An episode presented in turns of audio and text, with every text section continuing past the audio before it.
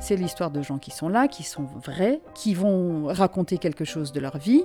Tu peux pas faire n'importe quoi et tu peux pas poser n'importe quelle question et tu peux pas ne pas te poser la question de qu'est-ce que ça leur fait.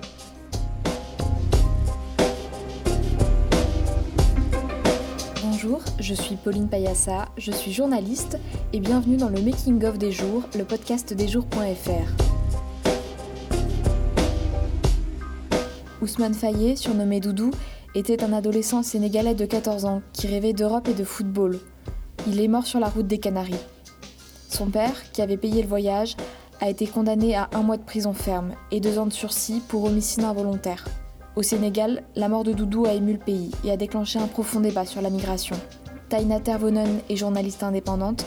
Elle écrit pour la presse française et finlandaise depuis une vingtaine d'années.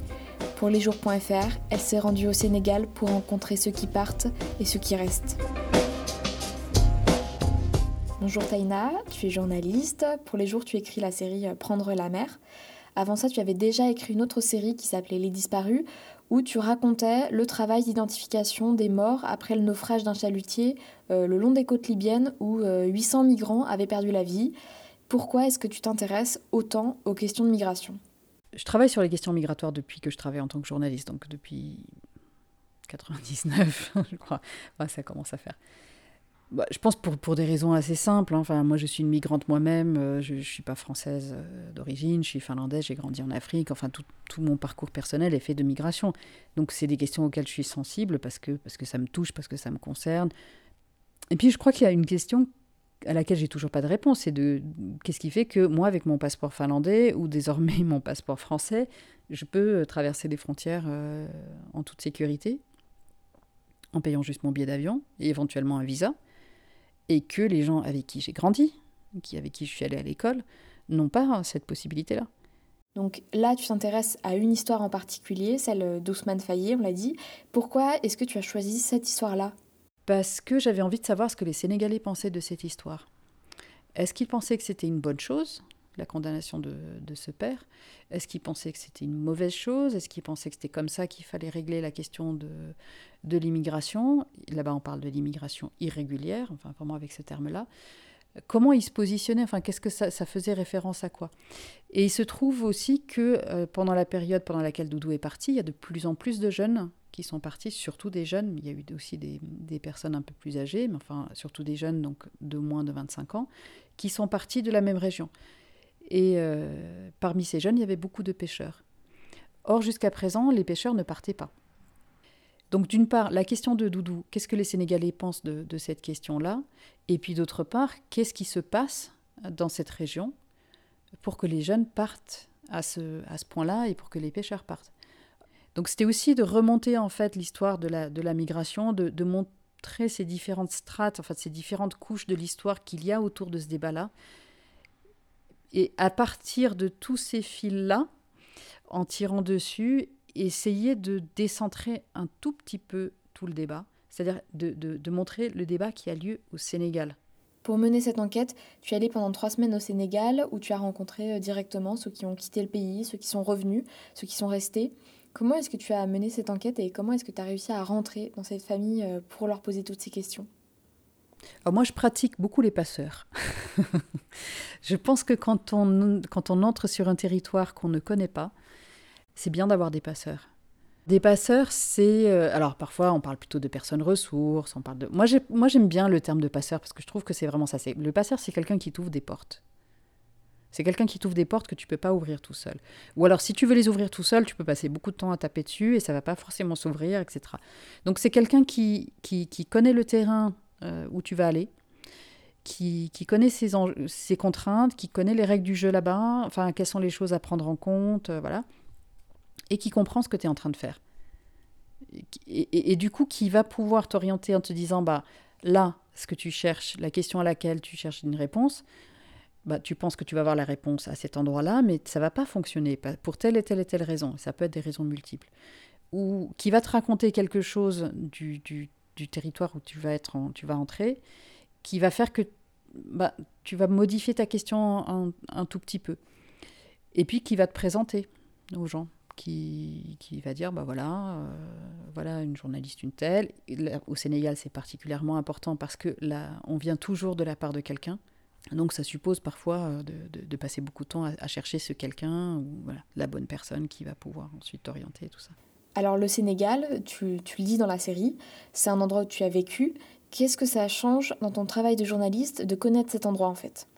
En fait, le, le, fait de connaître ce terrain-là, pour moi, ça voulait surtout dire que euh, je savais anticiper un petit peu les difficultés qu'on pourrait avoir pour avoir accès à certains témoignages, pour, euh, enfin les difficultés de terrain pour juste pour travailler, parce qu'on arrive en tant que de, de Toubab, donc de blanc. Euh, moi, je parle wolof, mais j'en reste pas moins blanche, donc voilà, c'est pas c'est pas tout simple de, de travailler dans ces circonstances-là, en sachant qu'on représente l'Europe, on représente la France, que il y a un rapport euh, au blanc dans cette région-là qui est très très marqué par la question de l'argent.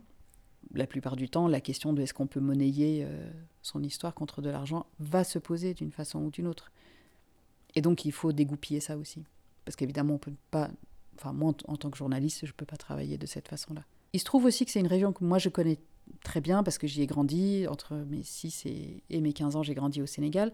Donc c'était aussi une façon de retourner sur des lieux où moi j'avais vécu, exactement comme, comme Doudou.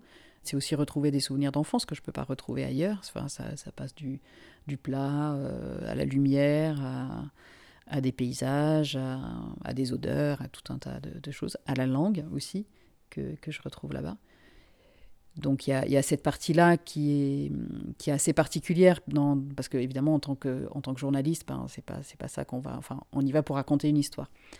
Bon, il se trouve que pour ce sujet-là, moi j'ai décidé de me servir de toute cette matière-là, qui était une matière beaucoup plus personnelle, parce que j'avais l'impression que euh, c'était quelque chose qui, qui allait pouvoir raconter l'exil parce qu'effectivement, bah voilà, moi c'est ça, c'est ça que j'ai vécu. J'ai vécu l'exil, enfin voilà, je vois pas, ou la migration. Enfin, on peut utiliser plein de mots pour décrire ça, le fait de, quitter un endroit et d'aller à un autre endroit. Et, euh, et je me suis dit que en s'en servant à certains moments précis, j'allais peut-être pouvoir éclairer quelque chose de qu'est-ce que c'est que de partir pour le lecteur et le, en, m'écoutant moi raconter ce que ça me fait de revenir à l'endroit euh, que j'ai laissé, et donc de me rendre compte de ce que j'ai laissé derrière moi, de ce que j'ai quitté, etc., bah, ça allait faire vivre d'autres choses.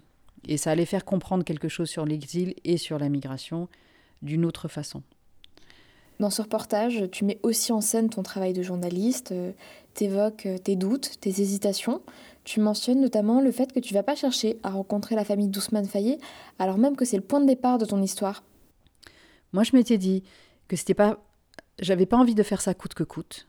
Parce que connaissant la culture sénégalaise, je me suis dit pour les parents, ça peut être très, très, très compliqué de me parler. Alors, non seulement ils ont perdu un enfant, donc ça, c'est une chose, mais en plus, ils ont subi une condamnation de justice. C'est-à-dire qu'ils ont été euh, sur la place publique reconnus coupables de la mort de leur enfant. Donc cette chose-là, je me disais, ça risque d'être extrêmement compliqué. Et je ne vais pas aller forcer, je ne vais pas aller insister, je vais pas en faire coûte que coûte le fil narratif de cette histoire. Donc du coup, tu vois, la, la question de la difficulté, elle se place autrement. Parce que je me dis, voilà, il y a ce fil-là qui serait un fil narratif extrêmement clair. Euh, euh, voilà, je vois bien, enfin, raconter des histoires, c'est mon boulot, je fais ça depuis 20 ans, donc je vois très bien comment ça pourrait se construire, et ça se tiendrait très bien, et puis ça serait agréable à lire pour les lecteurs, il y aura du suspense, etc. Et il faut cette réflexion-là quand on raconte des histoires, parce que ça fait partie du métier, et c'est parce que tu te poses ces questions-là que tu vas réussir à livrer une histoire que le lecteur aura envie de lire jusqu'au bout. Sauf que ton histoire, tu l'inventes pas dans ta tête, c'est l'histoire de gens qui sont là, qui sont vrais, qui sont des, réelles personnes, euh, qui vont raconter quelque chose de leur vie, et une fois que toi t'es parti, bah, qui vont continuer à vivre leur vie. Donc tu peux pas faire n'importe quoi. Tu peux pas faire n'importe quoi et tu peux pas poser n'importe quelle question et tu peux pas ne pas te poser la question de qu'est-ce que ça leur fait. Est-ce qu'ils ont envie, est-ce qu'ils n'ont pas envie? Et moi je pense que de plus en plus, dans, dans, dans la façon dont, je pratique le journalisme, moi je me pose cette question-là et la question de ma légitimité à être là. Et c'est pour ça aussi que je raconte mes doutes dans, dans certains épisodes. Ou c'est pour ça aussi que je mets en scène le travail de journaliste et le moment où en tant que journaliste tu te dis ben, ben je vais pas aller plus loin.